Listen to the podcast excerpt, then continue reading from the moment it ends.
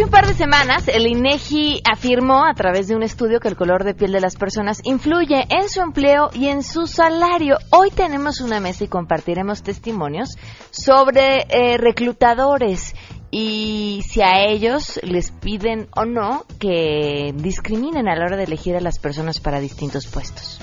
He dejado de contratar mujeres muy inteligentes y capaces por tener que contratar mujeres muy guapas. Antonio Garci viene con nosotros para hablarnos de su nuevo libro que ilustra lo perverso de la comida. Tenemos también buenas noticias y muchas cosas más. Andrés Costes con el resumen tecnológico. Quédense con nosotros así arrancamos este jueves a todo terreno. MBS Radio presenta a Pamela Cerdeira en A Todo Terreno, donde la noticia eres tú. Welcome to Zootopia.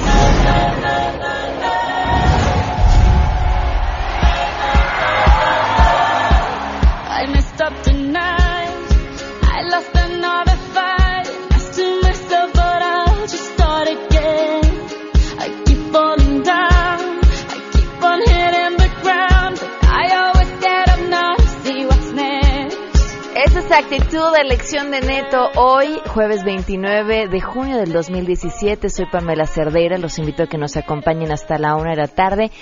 ¿Qué cosa la ciudad el día de ayer? Miren, eh, cuando, cuando uno lee algo de historia sobre el bellísimo nacimiento de esta ciudad, de, hoy Ciudad de México, eh, a mí me parece siempre esplendoroso imaginármela eh, cuando era todo canales, ¿no? Rodeada de agua. Que hoy, si vamos a Xochimilco, o lo que sucedió ayer también, podríamos tener una, una idea o imaginarnos de cómo habrá sido esa ciudad eh, llena de canales, que, que necesitábamos el agua para conectarnos y, y toda la vida además dentro de esa agua. Y después, bueno, pues decidimos que era mejor meterla todo en tubos, em, seguir construyendo, llenarnos de pavimento, pero el agua siempre regresa a su lugar. Y estamos pues prácticamente rebasados con un sistema de drenaje que ayer no pudo más y que la ciudad entera volvió a flotar y quiso recordarnos lo que éramos. Por supuesto, de paso se llevó al transporte público, nos regaló un bellísimo paisaje de las cascadas del metro. ¡Qué impresión! Y, y, lo, y, y bueno, y hablamos del metro y hacia arriba, sobre la calle, pues imposible moverse también porque entre que había una mayor demanda, las calles estaban prácticamente pues inundadas. Así que si uno quería moverse, la decisión que había que tomar en la mañana de ayer y seguramente la de hoy y así los próximos días es qué botas de lluvia van a usar. Sí, somos una ciudad en la que llueve mucho y somos una ciudad que vive entre la escasez y la inundación y el agua retomando lo que algún día fue y recuperando pues pues los flujos que, que le quitaron. Bueno, de verdad espero que, que no hayan tenido una demasiado mala tarde el día de ayer, que hayan logrado con mucha paciencia llegar a sus destinos y, y mucha vitamina C, porque pues también eso luego no ayuda y uno se enferma, se enferma más. Vamos a arrancar de una vez con la información. Saludo a mi compañera Hatsiri Magallanes.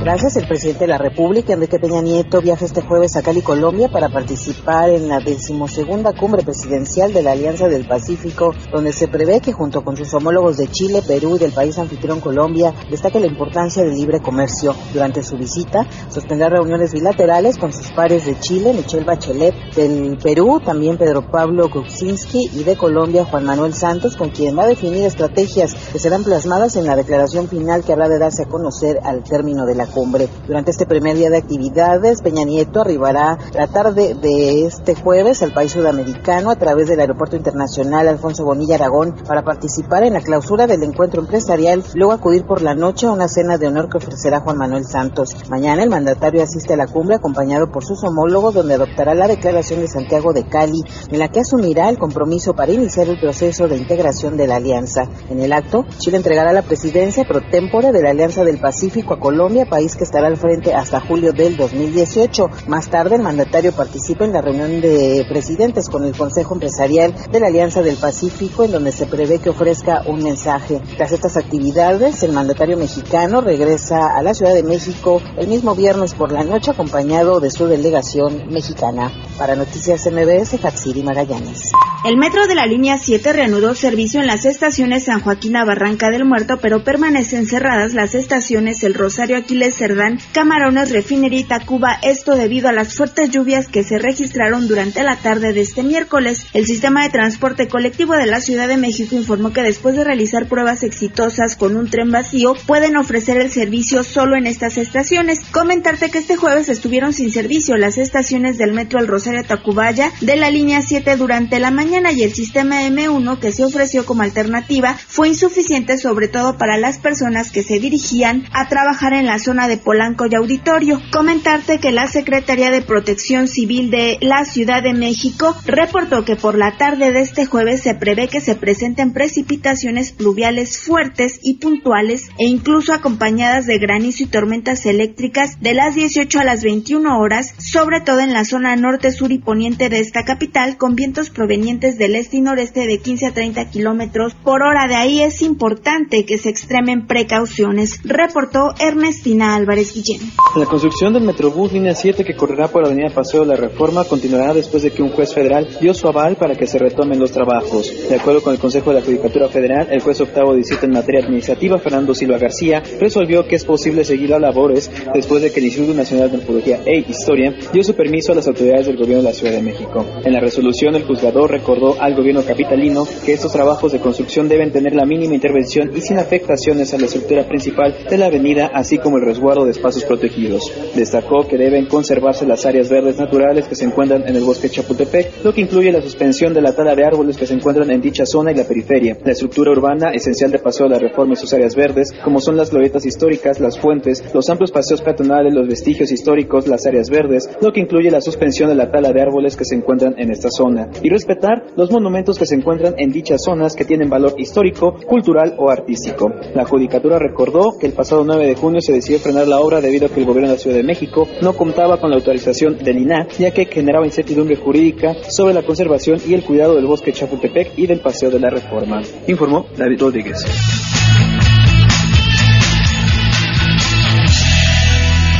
Y por supuesto tenemos buenas noticias.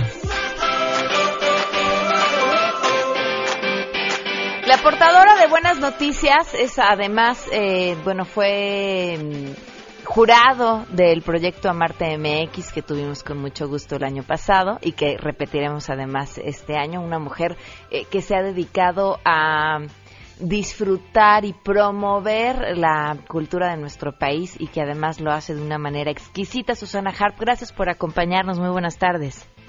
Gracias a ti, querida Pamela, ¿cómo estás? Muy bien, pues mira, de entrada muy contenta de escuchar que este concierto que vas a estar presentando, una de las funciones ya quedó completamente vendida.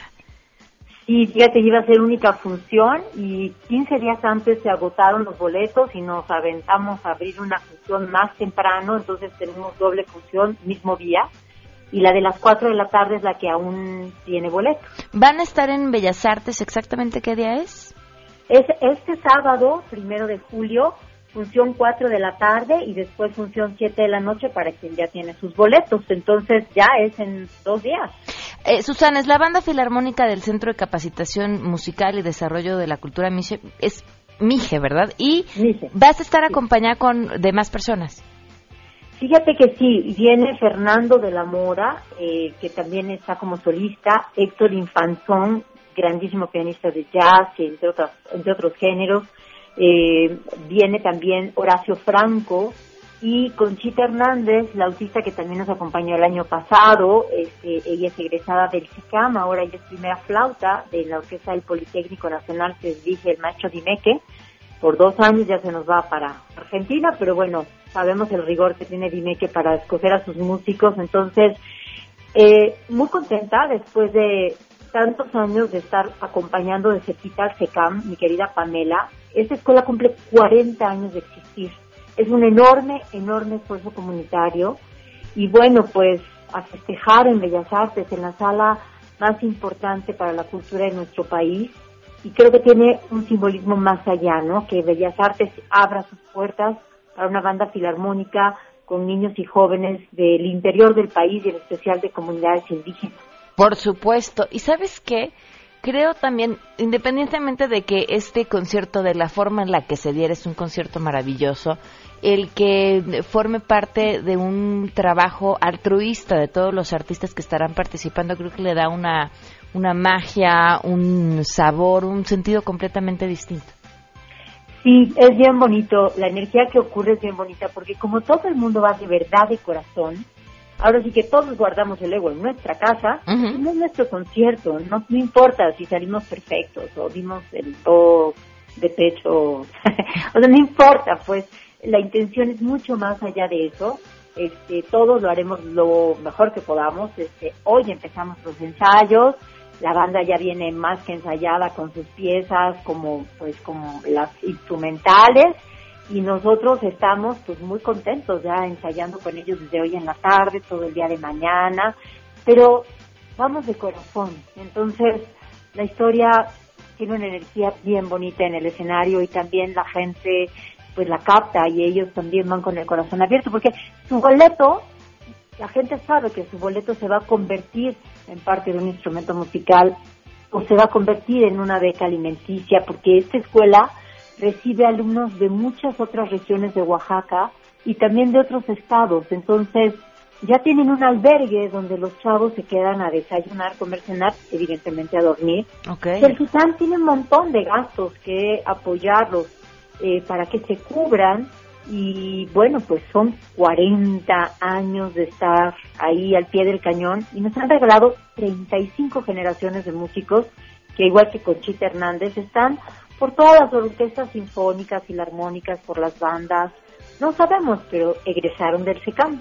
Y son chavos eh, que a final de cuentas les, cambia, les cambió la oportunidad y el plan de vida a través y gracias a la música. Claro, de verdad que sí. Y fíjate que eh, eh, el tan aclamado y aplaudido programa que se conoce en Venezuela, digo, ahorita Venezuela está pasando por momentos terribles, pero tú sabes que, de hecho, fue muy chistoso como dio la vuelta ese programa y volvió a México, pero este es el programa de las orquestas sinfónicas que el gobierno de Venezuela hace muchos años, con el maestro Abreu, decidió aplicar en las zonas como complejas de las ciudades, en estas zonas marginadas donde había mucha violencia, donde en fin eran espacios no accesibles para si no vivías en esa en esa colonia, en esa en ese lugar. Y empezaron a implementar escuelas de música y de ahí sale este gran proyecto de las escuelas de música y de las orquestas. Te cuento rápido, la orquesta eh, la diferencia entre banda y orquesta es que las orquestas tienen cuerdas, o sea, violines, violas, celos, contrabajos. Y las bandas, aunque son grandes y filarmónicas y también pueden tocar cualquier obra de concierto, no tiene cuerdas. Entonces tiene una gran cantidad de maderas, o sea, tiene muchísimos clarinetes que van supliendo violines primeros, segundos, terceros, etcétera, etcétera. Pero bueno, en Oaxaca lo que se dan son las bandas filarmónicas. Pero el maestro Abreu fue al SECAM hace muchísimos años y vio el modelo del SECAM y se lo llevó a Venezuela. Y la gran diferencia, Pamela, fue que ahí le hicieron caso desde el presidente de la República hasta como se llame ahí su secretario de Cultura, e implementaron este proyecto y lo volvieron nacional. Y después casualmente México vuelve a copiar, entre comillas, ese proyecto y bueno, se empiezan a hacer todas estas orquestas sinfónicas que qué bueno que se hagan. Pero qué poca gente sabe que el proyecto original es, de la Sierra Mije de Oaxaca y que de ahí migró a Venezuela y ahora Venezuela no lo regresa. Así es la historia, ¿cómo ves? Pues una, una gran historia y una eh, razón más para poner más atención en estas otras escuelas eh, que nos comentas, esperar que den el resultado que el SECAM ha dado en Oaxaca. Claro, claro, y que no tengamos que esperar a que nos los devuelvan de afuera para valorarlo, caray, eso es increíble, ¿no? Claro. Entonces, pues estamos festejando 40, años. Pues ahí está. La invitación es entonces este primero de julio en Bellas Artes. Apúrense a pedir sus boletos porque la primera función ya está agotada. Bueno, la de las 7 de la noche, pero tienen una oportunidad a las 4 de la tarde. Susana, muchísimas gracias. Fíjate que ahorita estoy recibiendo precisamente el, mail de existencias y que nos quedan solo 104 boletos para la función de las páginas. No, pues sí. Sí apúrense. Muchísimas gracias, Susana, mucho éxito. A ti, mi niña, gracias, Pamela, un abrazo fuerte. Hasta luego, igualmente, 12.19, vamos a una pausa y volvemos. Más adelante A Todo Terreno. Ya habíamos hablado, bueno, lo dijo el INEGI, que sobre la discriminación en México para obtener un empleo dependiendo del color de la piel. Bueno, pues hoy vamos a platicar con los reclutadores y nos compartirán su experiencia. Si te perdiste el programa A Todo Terreno con Pamela Cerdeira, lo puedes escuchar descargando nuestro podcast en www.noticiasmbs.com. Pamela Cerdeira regresa con más en A Todo Terreno, donde la noticia eres tú. Marca el 5166125.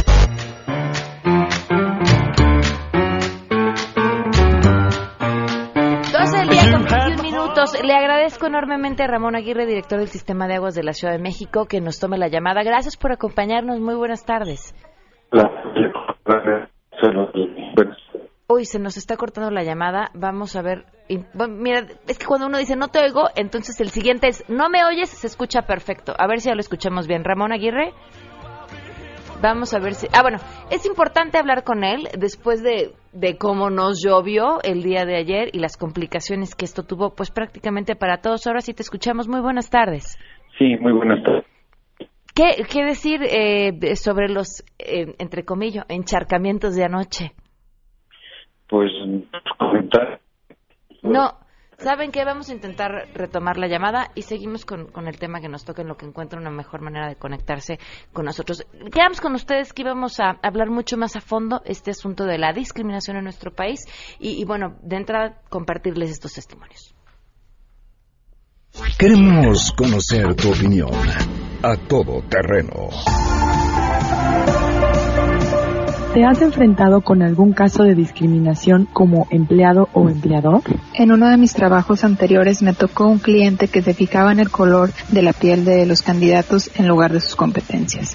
Pues sí, fíjate, uno de los problemas más fuertes que hemos tenido es, para colocar personas de más de 45 años. Las empresas son muy reticentes a contratar gente con esta edad o de más de esta edad. Es algo que nos ha costado muchísimo trabajo. Inclusive te podría decir que hemos ofrecido un descuento en nuestras cuotas, en nuestras comisiones para las empresas que contraten personas con más de 45 años. Y fíjate que en más de 10 años que llevamos eh, ofreciendo esto, no ha habido una sola empresa que nos haya tomado la palabra. O sea, prefieren pagar una comisión más alta a la agencia que contratar a una persona de más de 45 años. He dejado de contratar mujeres muy inteligentes y capaces por tener que contratar mujeres muy guapas, que no precisamente son las idóneas para desarrollar el trabajo.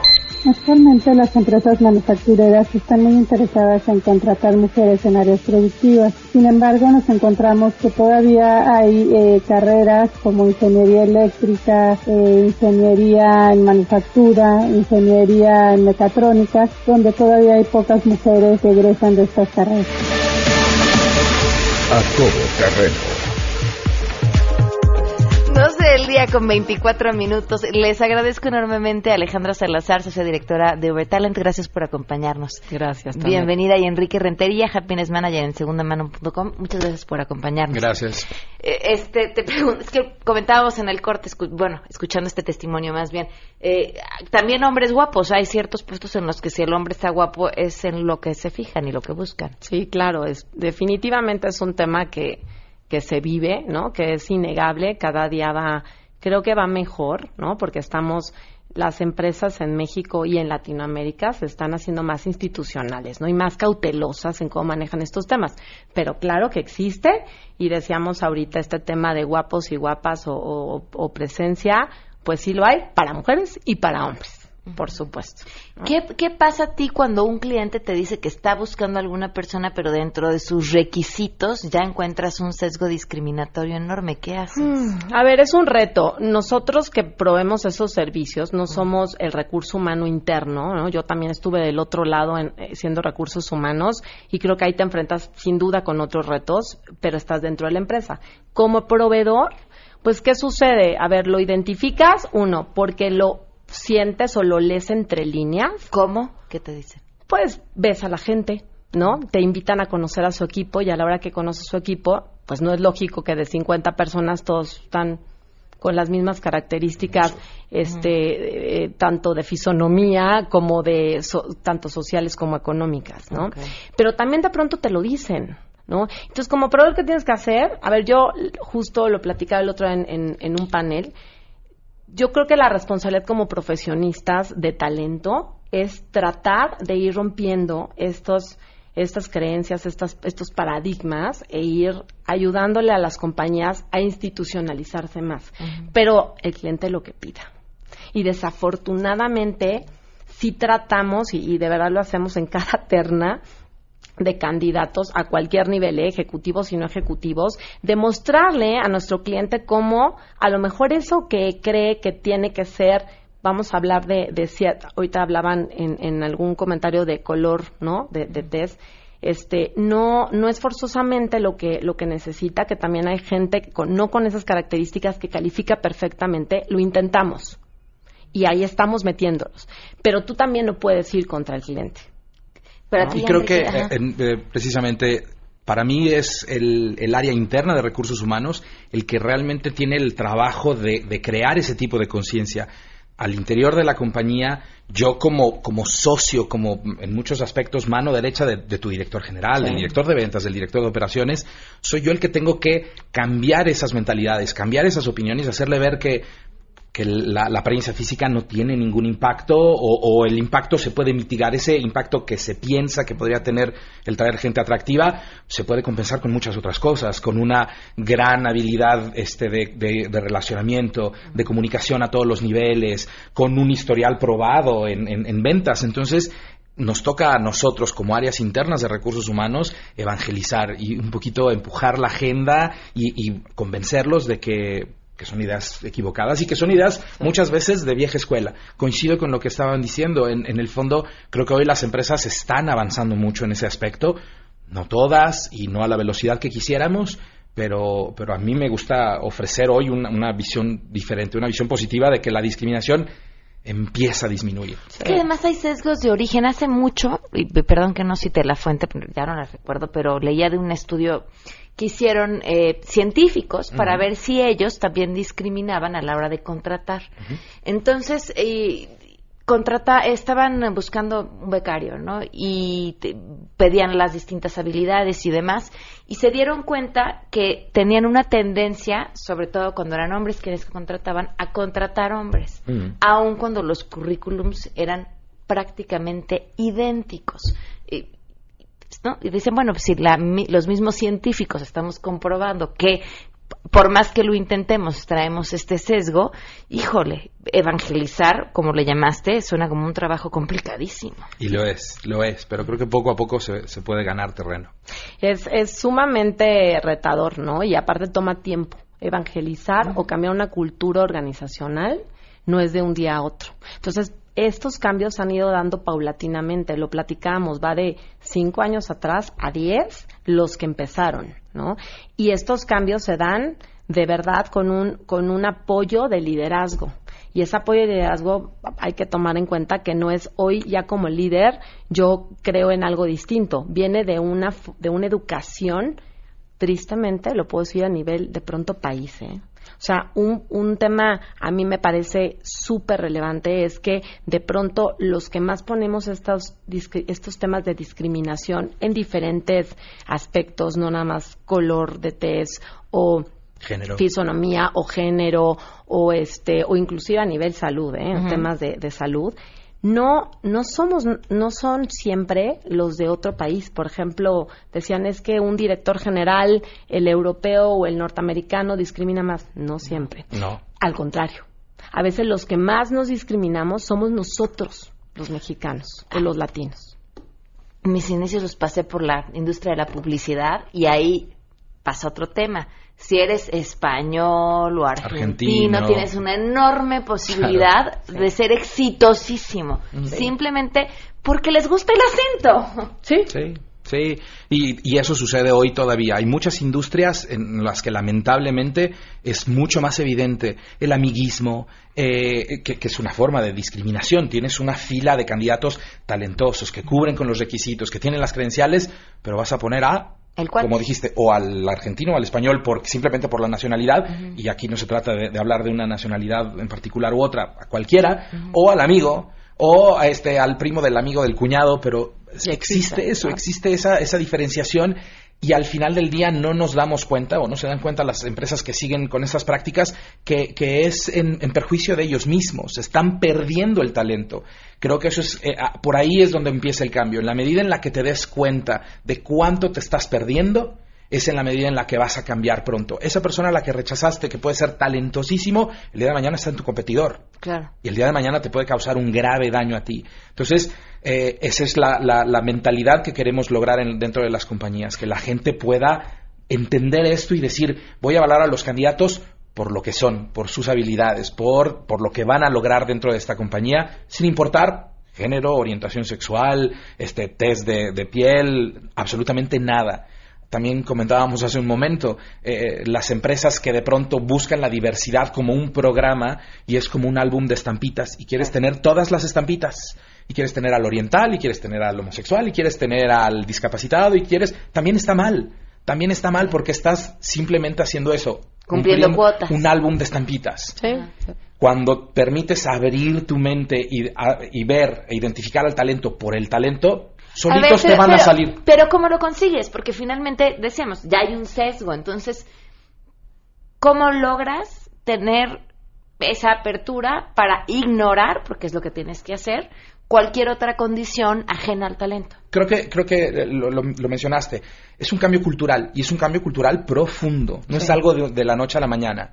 Este, yo he sido súper afortunado de trabajar en, empresas que de verdad hacen una gran, gran, gran labor en, contra de la discriminación. Ahora tienes un, un, sistema. Exacto. ¿Nos puedes platicar? bueno, más que un sistema, justamente creo que hemos llegado a ese punto en donde no discriminamos y no estamos buscando a nadie en particular.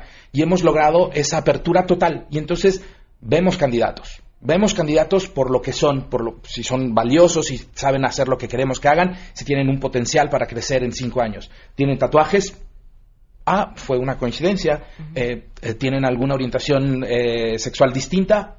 Qué bueno, está muy bien este, no, nos importa absolutamente nada y de verdad esa apertura es lo que nos ha permitido hoy. Tenemos nueve nacionalidades dentro de la compañía, este, tenemos gente de, todas las orientaciones sexuales, incluso parejas dentro de la compañía trabajando eh, y, de todas las universidades. Yo vengo de la UNAM, eh, tenemos gente, la UNAM y el Polis, de hecho son las, las dos universidades que más representación tienen y, y, de verdad creo que es la apertura, no es buscarlo por buscarlo y no es crear un sistema.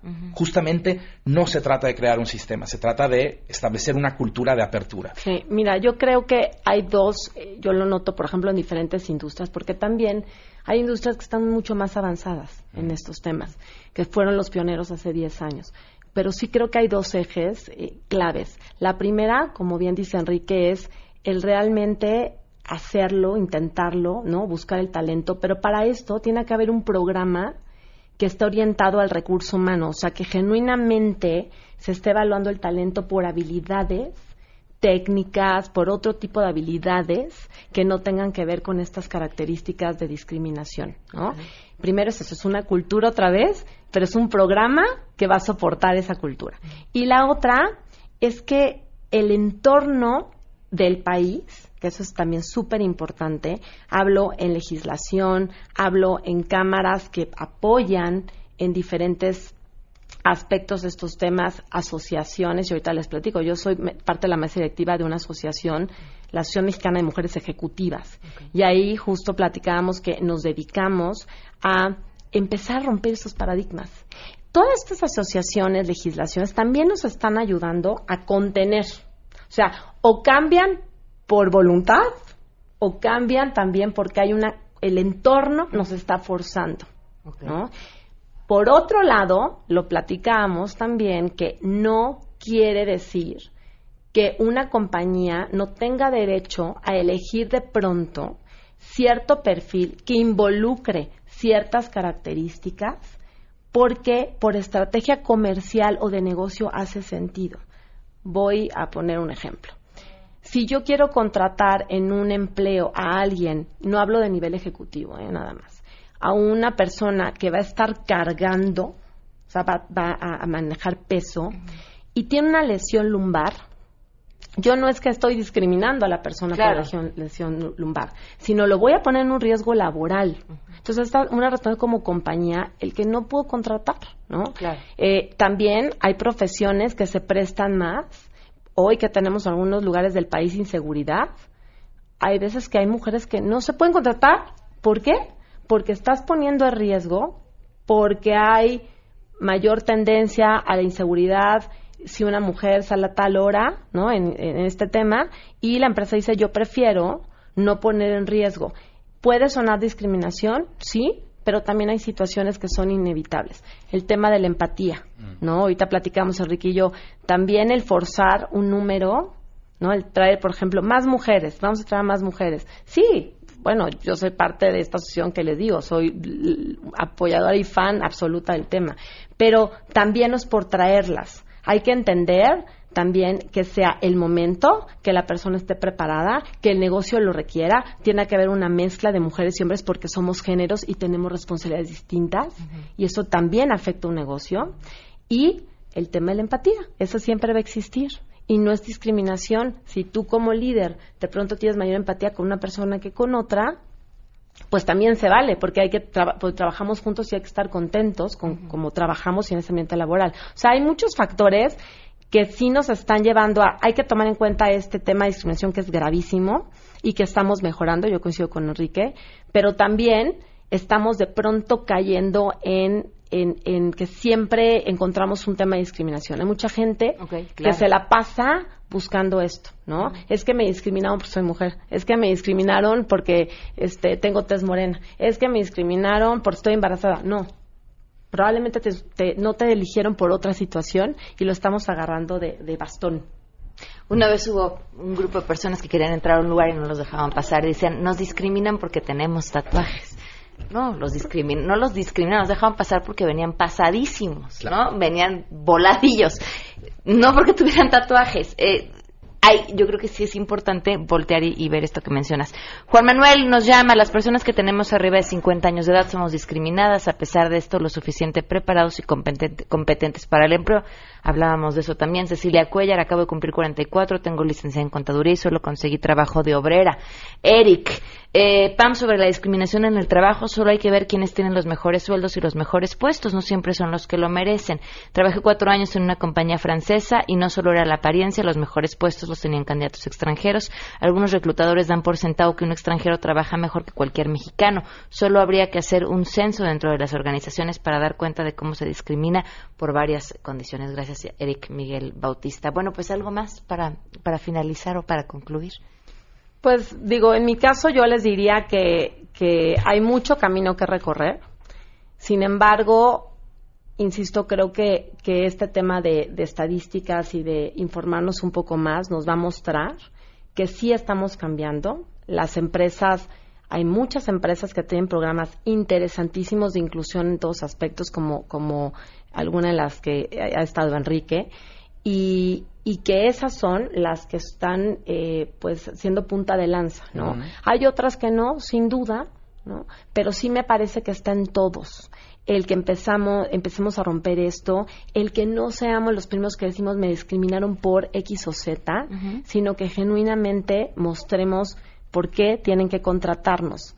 Eh, el tema de la edad, ahorita comentaban, sí, sin duda, existe, pero también buenas noticias. Les tengo que hay compañías que ahora están regresando a tener una mezcla de gente con mayor experiencia y jóvenes, porque ya nos dimos cuenta, después de 15, 20 años, que los que empezaron a contratar puro joven, la característica de la gente joven es que no toma la responsabilidad de pronto en cuestión de toma de decisiones. Y si hay una mezcla, hay como una competencia más sana y una toma de decisiones mucho más efectiva. Entonces, hay mucho camino por recorrer, pero hay muchas compañías que están cambiando con programas muy interesantes. Enrique. Para mí, yo creo que eh, tenemos que lograr cambiar eh, la manera de verlo y, y la no discriminación o la diversidad, la inclusión, no son simplemente una cuota o algo que tienes que hacer porque se ve bonito, porque está de moda. Creo que lo tenemos que aprender a ver como una ventaja competitiva. Si tú adentro tienes una mezcla de gente que se parece a la mezcla de gente a la que le quieres vender, vas a ser más capaz de lanzar productos, campañas, promocionales, lo que sea que se parezca y que le lleguen a una u otra parte de esa población que si tienes aquí adentro a todos hombres que les gusta el fútbol, todos rubios, entre 25 y 35 años, cuando tu mercado no es ese. Entonces, la diversidad, la inclusión es una ventaja competitiva, no es simplemente algo que esté de moda. Muy bien, pues muchas gracias a los dos por habernos acompañado esta tarde. Gracias. Gracias. Damos una pausa y volvemos. Pamela Cerdeira es a todo terreno. Síguenos en Twitter, arroba Pam Cerdeira. Regresamos. Pamela Cerdeira está de regreso en A Todo Terreno. Únete a nuestra comunidad en facebook.com, diagonal Pam Cerdeira. Continuamos.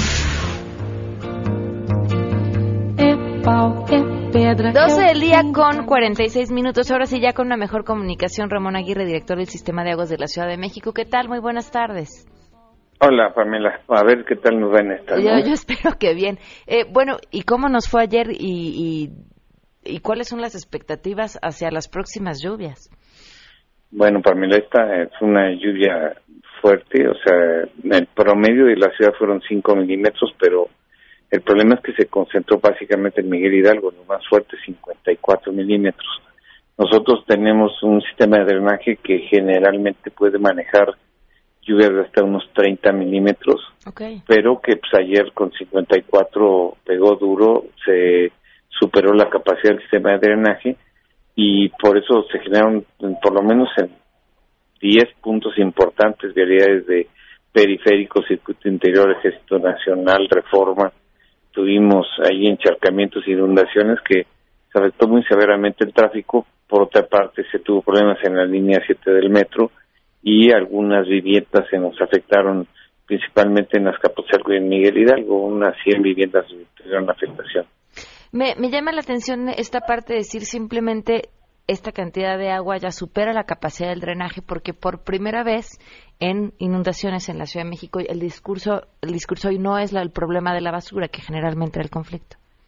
Eh, el problema de la basura complica que se recupere y, puede incrementar el problema. O sea, nosotros estamos eh, con una estadística que es que aproximadamente una tercera parte de los encharcamientos de inundaciones que se generan por un problema de basura.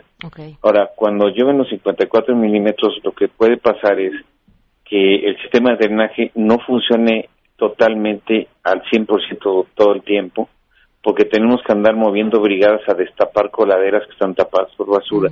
Y entonces esos minutos que se tarda en destaparse la coladera son minutos que no permiten operar el sistema de drenaje al 100% y por lo tanto restablecer el funcionamiento de la ciudad y regresar a la normalidad se toma más tiempo. Nosotros cuando tenemos, mira, tenemos un operativo, Pamela, que es importante. Eh, primero hay que partir de la construcción de infraestructura. Tenemos en proceso obras grandes como el túnel emisor oriente, el túnel emisor poniente por parte del gobierno federal. Nosotros estamos concluyendo plantas de bombeo en Iztapalapa, en este en, el, la colonia Iztacalco, la, estamos con la planta de Angares, la planta de Vicente Guerrero, la planta de Molino, una planta también en Sinatel. O sea, estamos eh, construyendo infraestructura para reforzar los puntos más vulnerables. El operativo que se tiene para prevenir lluvias incluye desasolvar 7.000 kilómetros de tuberías. Es un operativo donde se suman los esfuerzos de la Secretaría de Seguridad Pública, protección civil, bomberos, nosotros, las delegaciones, sistema de aguas, es decir, eh, pero todo este tema obedece a que tener una infraestructura a punto y cuando se supera la capacidad, el operativo también consiste en tratar de regresar a la normalidad en el menor tiempo posible. Eh, la basura nos complica eh, el regresar a la normalidad más rápido, ¿no? Pero los 54 milímetros son los que en el caso de ayer generaron el conflicto. Ahora, estas obras de las que nos comentabas dan la posibilidad de que en un futuro pudiéramos estar preparados para esta cantidad de milímetros. La realidad es que es muy difícil. habría que haber estado ahí para darse cuenta de la cantidad de agua que cayó. Eh, nosotros aguantamos hasta 30 milímetros En algunas zonas eh, la ciudad aguanta menos de 30. Todos los proyectos que se hacen es de acuerdo con los criterios de ingeniería de un periodo de retorno, pero cuando lleguen arriba de los 50 ya son periodos muy muy largos.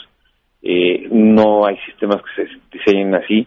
Una realidad, Pamela, es que si vemos las noticias internacionales, todas las ciudades del mundo están sujetas a, problemas de alguna lluvia que supere la capacidad de su sistema de drenaje y se ha inundado París, Nueva York, este, digo, conlleva el desarrollo urbano el invadir cuerpos de agua que cuando se superan las infraestructuras en atenderlo, pues se generan las inundaciones.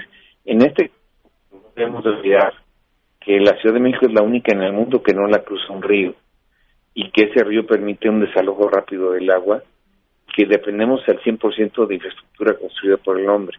Entonces nosotros no tenemos un río que nos saque el agua, sino al contrario, los ríos meten el agua hacia la ciudad y por eso tenemos pues una ciudad que requiere tanta infraestructura y que las inversiones son importantes para poder por lo menos tener un sistema que medianamente atienda las situaciones, pero con limitaciones, por supuesto. Qué panorama. Pues muchísimas gracias, eh, Ramón Aguirre, por habernos tomado la llamada. Hasta luego, también un gusto. Hasta luego, muy buenas tardes.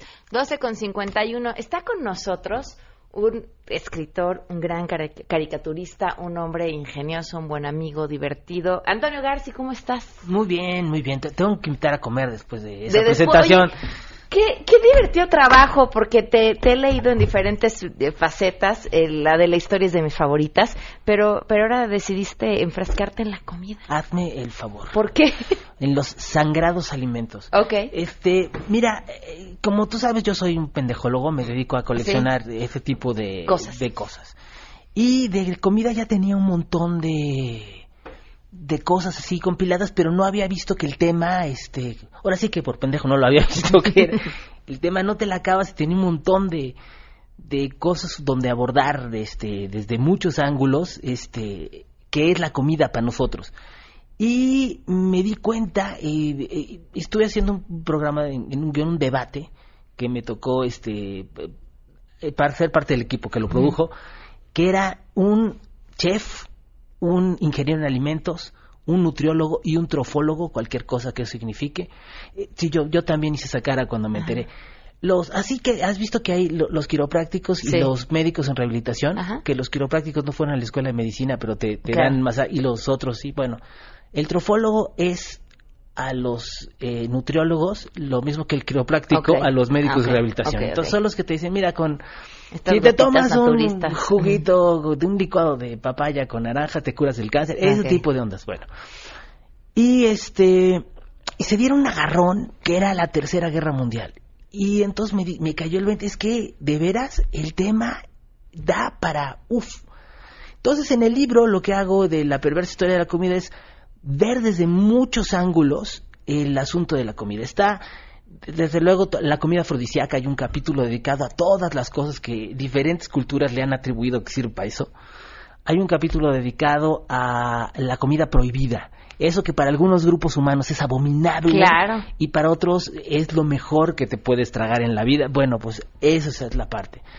Otro, fíjate que incluso hay un hay una parte que este yo no lo no lo sabía hasta que me, me metí a hacer la investigación bien que nosotros como católicos solemos pensar que este no tenemos bronca y podemos comer lo que nos dé la gana este porque Dios nos quiere y nos dice puedes comer lo que sea pero no existe una carne que está prohibida incluso con excomunión para los los católicos gravísimo.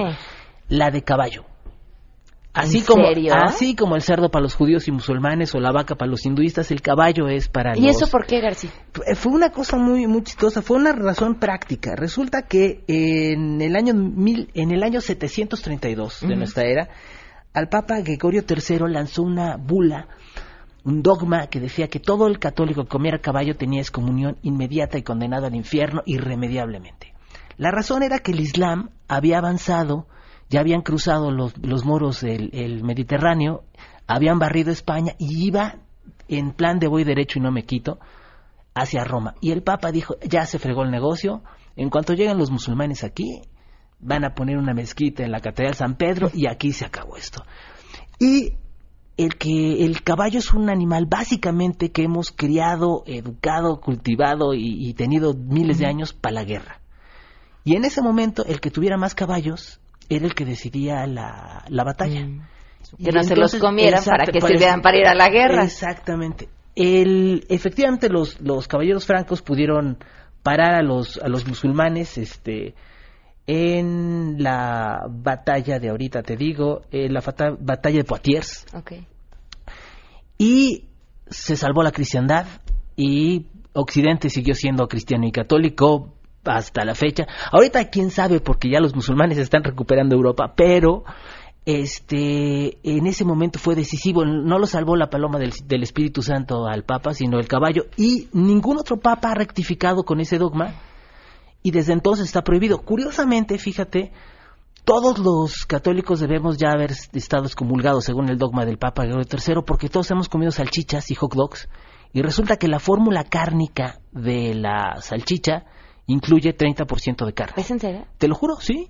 Sí, sí, todos le hemos al menos 30% estamos descomulgados según el dogma de Gregorio III. Garci nos trajo tres libros para regalar, que llamen al 5166-1025. Garci, ¿regresas? Siempre Cuando te hago esto, digas, ¿verdad? sí, Así dos minutos, pero regresas Sí, con más tiempo. siempre, siempre que haya chance será para mí timbre de gloria venir a tu programa. Soy tu fan, Antonio García. Muchísimas gracias por habernos acompañado. No se pierdan eh, la perversa historia de la comida, que, que además de tener estos datos curiosos se van a divertir muchísimo. Muchísimas gracias, García. A ustedes. Se quedan en mesa para todos. É a mastradeira, Passarinho na mão, pedra de atiradeira, é uma ave no céu. é uma ave no chão. MBS Radio presentó a Pamela Cerdeira en A Todo Terreno. Te esperamos en la siguiente emisión, A Todo Terreno, donde la noticia eres tú. MBS Radio, en entretenimiento, estamos contigo.